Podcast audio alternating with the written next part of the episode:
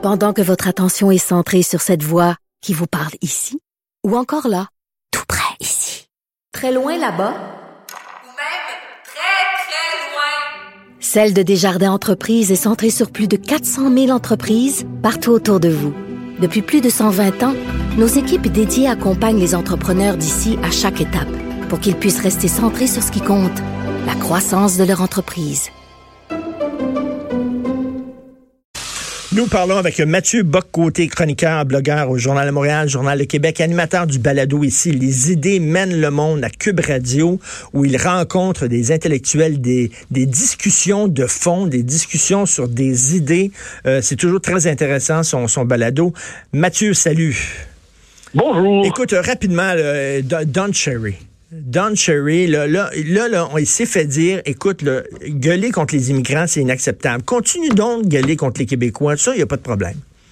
Oui, ben en fait, c'est ce que je pense que tous les gens au Québec se sont dit hier. On dit finalement, vomir sur des Québécois, c'était pas grave. Ben finalement, insulter des Québécois, ça passait. Et là, on comprend que dans la logique canadienne, et ça, on, on le sait sur des thèmes politiques très fondamentaux, mais on le voit dans le monde du hockey finalement, ce que l'on voit, c'est qu'il y a une catégorie de la population contre laquelle est constitué le multiculturalisme canadien, ce sont les Québécois qui ont le monopole de l'intolérance, du mal, euh, de le, et dans l'esprit de Don Cherry en plus, du manque de courage.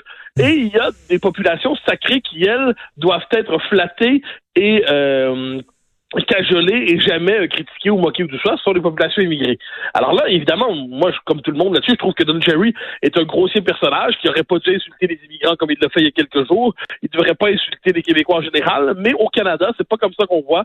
On, on ne croit pas que l'insulte en général doit être interdite. Elle doit être interdite à partir de certaines catégories de la population et pas d'autres. Et de ce point de vue, cet événement révèle en fait l'hostilité profonde du Canada anglais à l'endroit du Québec, parce qu'il nous dit finalement c'était jamais grave ce qu'il disait sur les Québécois, mais là, ça, c'est terrible. Exactement, parce que les Québécois, euh, nous sommes euh, honteux, euh, pas honteux, mais on est on est un groupe épouvantable qui doit être dénoncé selon le Canada anglais parce que euh, on refuse de, de s'accepter comme Canadien, comme étant une ethnie parmi tant d'autres, comme étant un groupe minoritaire parmi tant d'autres. On a l'outrecuidance, imagine-toi, euh, Mathieu, de dire que nous sommes un peuple.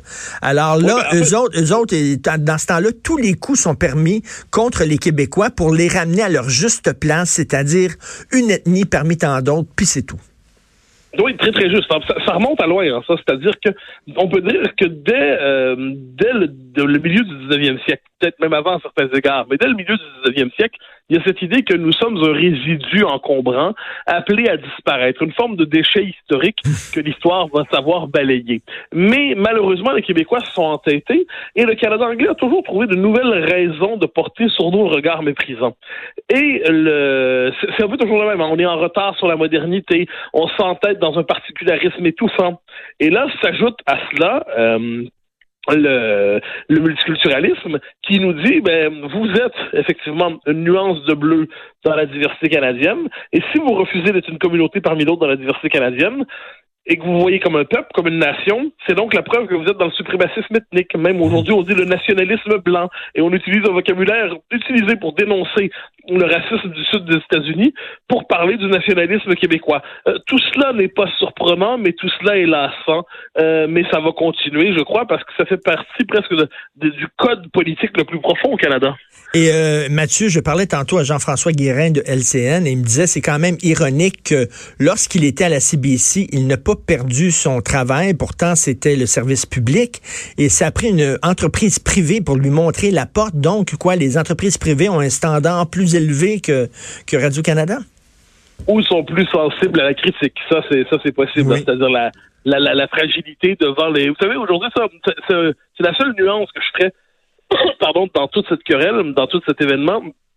C'est la puissance des médias sociaux. Moi, elle me terrifie. Même lorsqu'ils font du bon travail, leur puissance me terrifie parce que finalement, c'est la peur devant la controverse. Les entreprises sont frileuses plus qu'un diffuseur d'État assis sur ses milliards et son statut. Et ce qu'on a vu, c'est que là, ils se sont dit, oh, le, le, le, le, le choc risque d'être vif, donc on s'en débarrasse. Peut-être est-ce qu'il y a eu chez, chez certains d'entre eux, c'est ce que suggérait euh, Régent Tremblay ce matin, je crois, peut-être est-ce qu'on s'est dit aussi, c'est l'occasion de s'en débarrasser enfin, euh, c'est l'occasion de ne, de, ne, de ne pas ajouter une cinquantième saison au parc jurassique. Donc peut-être est-ce qu'il y a un peu de ça aussi, mais il n'en demeure pas moins que le diffuseur public considérait que Don Cherry était une forme de de bien public canadien. C'est intéressant de noter ça, c'est que dans ce pays absolument beige, ennuyant, euh, on pourrait dire, euh, il y a une, au Canada, une forme de politiquement correct tellement intense, eh bien, la seule transgression que s'autorisait le Canada anglais, en quelque sorte, c'était Don Cherry, que l'on hmm. disait coloré, c'était le mot de code pour dire extravagant, loufoque et blessant et grossier. Mais dans ce pays, qui est euh, très, très, très conformiste. Euh, y avait de cette espèce de bouffon public à qui tout était permis pour peu qu'il frappe sur les bonnes personnes. Et le bouffon n'a pas compris qu'il n'avait pas le droit de frapper sur tout le monde. Mais ben, tout à fait. Écoute, récemment, là, dans le National Post, Chris Selley, qui est quand même un commentateur influent au Canada anglais, ah oui, mais qui écrivait... pas les nationalistes québécois. Hein. Non, non, écoute, il a écrit un texte quand même assez hallucinant en disant euh, s'il continue comme ça, le Québec a traité les minorité de la sorte, comme il le fait présentement, euh, le danger, c'est pas qu'il quitte la fédération. Le danger, c'est que le Québec reste parce qu'on est considéré comme une tumeur cancéreuse qui est en train de menacer euh, la, bonne santé du pays et qu'il faudrait nous extirper. Puis si on prend pas la décision de partir, il faudrait peut-être nous montrer la porte. Oui, ben ça, encore, c'est le type de propos euh, qui, qui est pas surprenant en fait. C'est-à-dire, dans, dans une certaine droite au Canada, on nous dit depuis longtemps que le Québec, c'est le poison de la Confédération. Dans les années 80, on disait, puis 70, mais surtout 80, on disait le Québec, c'est ce par quoi le socialisme est arrivé au Canada. Le Québec, c'est ce par quoi le Canada anglais a perdu sa superbe et a commencé à se soumettre aux idées progressistes européennes. Ça, ça faisait partie de... Aujourd'hui, le Québec, c'est ce poison qui euh, vient contredire le multiculturalisme canadien et qui, transgresse les standards humains fondamentaux incarnés par le Canada. Et devant ce pays, le Canada, faut le voir, hein, le Canada a besoin de sentir que c'est le meilleur pays dans le monde. Quand ils n'ont pas l'impression d'être le meilleur pays dans le monde, ils ont l'impression d'être heurtés dans leur patriotisme. Puis le Canada, c'est pas seulement le meilleur pays, c'est le plus en avance dans l'histoire de l'humanité. Hein, c'est la fonction historique du Canada que d'être l'avant-garde de l'humanité. Et là, quand ils voient qu'ils traînent avec eux une espèce de, de résidu du monde d'hier, c'est-à-dire un peuple qui se veut un peuple qui veut agir comme peuple, eh bien ça, euh, ça provoque effectivement réaction épidermique. Et évidemment, euh, le jour où on va vouloir faire l'indépendance, Chris Selley sera probablement un des premiers à dire qu'il faut traiter avec le plus de dureté possible le Québec. Mais d'ici là, c'est une occasion comme une autre pour lui d'exprimer son mépris. Écoute, euh, rapidement, tu as écrit sur le PQ, le congrès du PQ, et il y a quelque chose de très intéressant dans, dans ton texte que tu as soulevé, que moi j'avais pas vu. Euh, le président du PQ, on lui a dit, euh, vous savez, euh, bon, l'épisode de la Charte des valeurs, la loi 21, il y a des gens qui disent que le PQ est quand même tenté par un certain racisme, une xénophobie, etc. Vous en pensez quoi? Et il dit, eh ben, il va voir, vous allez voir à quel point le PQ, le nouveau PQ, est différent, est beaucoup plus ouvert. Donc, il est en train finalement de dire que le PQ d'avant, d'avant lui, était effectivement raciste et xénophobe. Ben voilà, il y a deux possibilités. Soit interprétation exagérément généreuse euh, il n'a pas su, il n'a pas euh, voulu dire ça. C'est une maladresse de langage. Euh, au fond lui-même, il voulait dire autre chose. On peut toujours s'imaginer ça. On peut penser aussi que c'est un gage qu'il donne au politiquement correct. C'est-à-dire, oui, oui, jusqu'à présent, on avait, vous pouviez avoir des petits soupçons ou des petits soupçons traînaient, mais là, on va montrer patte blanche. Là, on va envoyer le signal qu'on est devenu tout autre.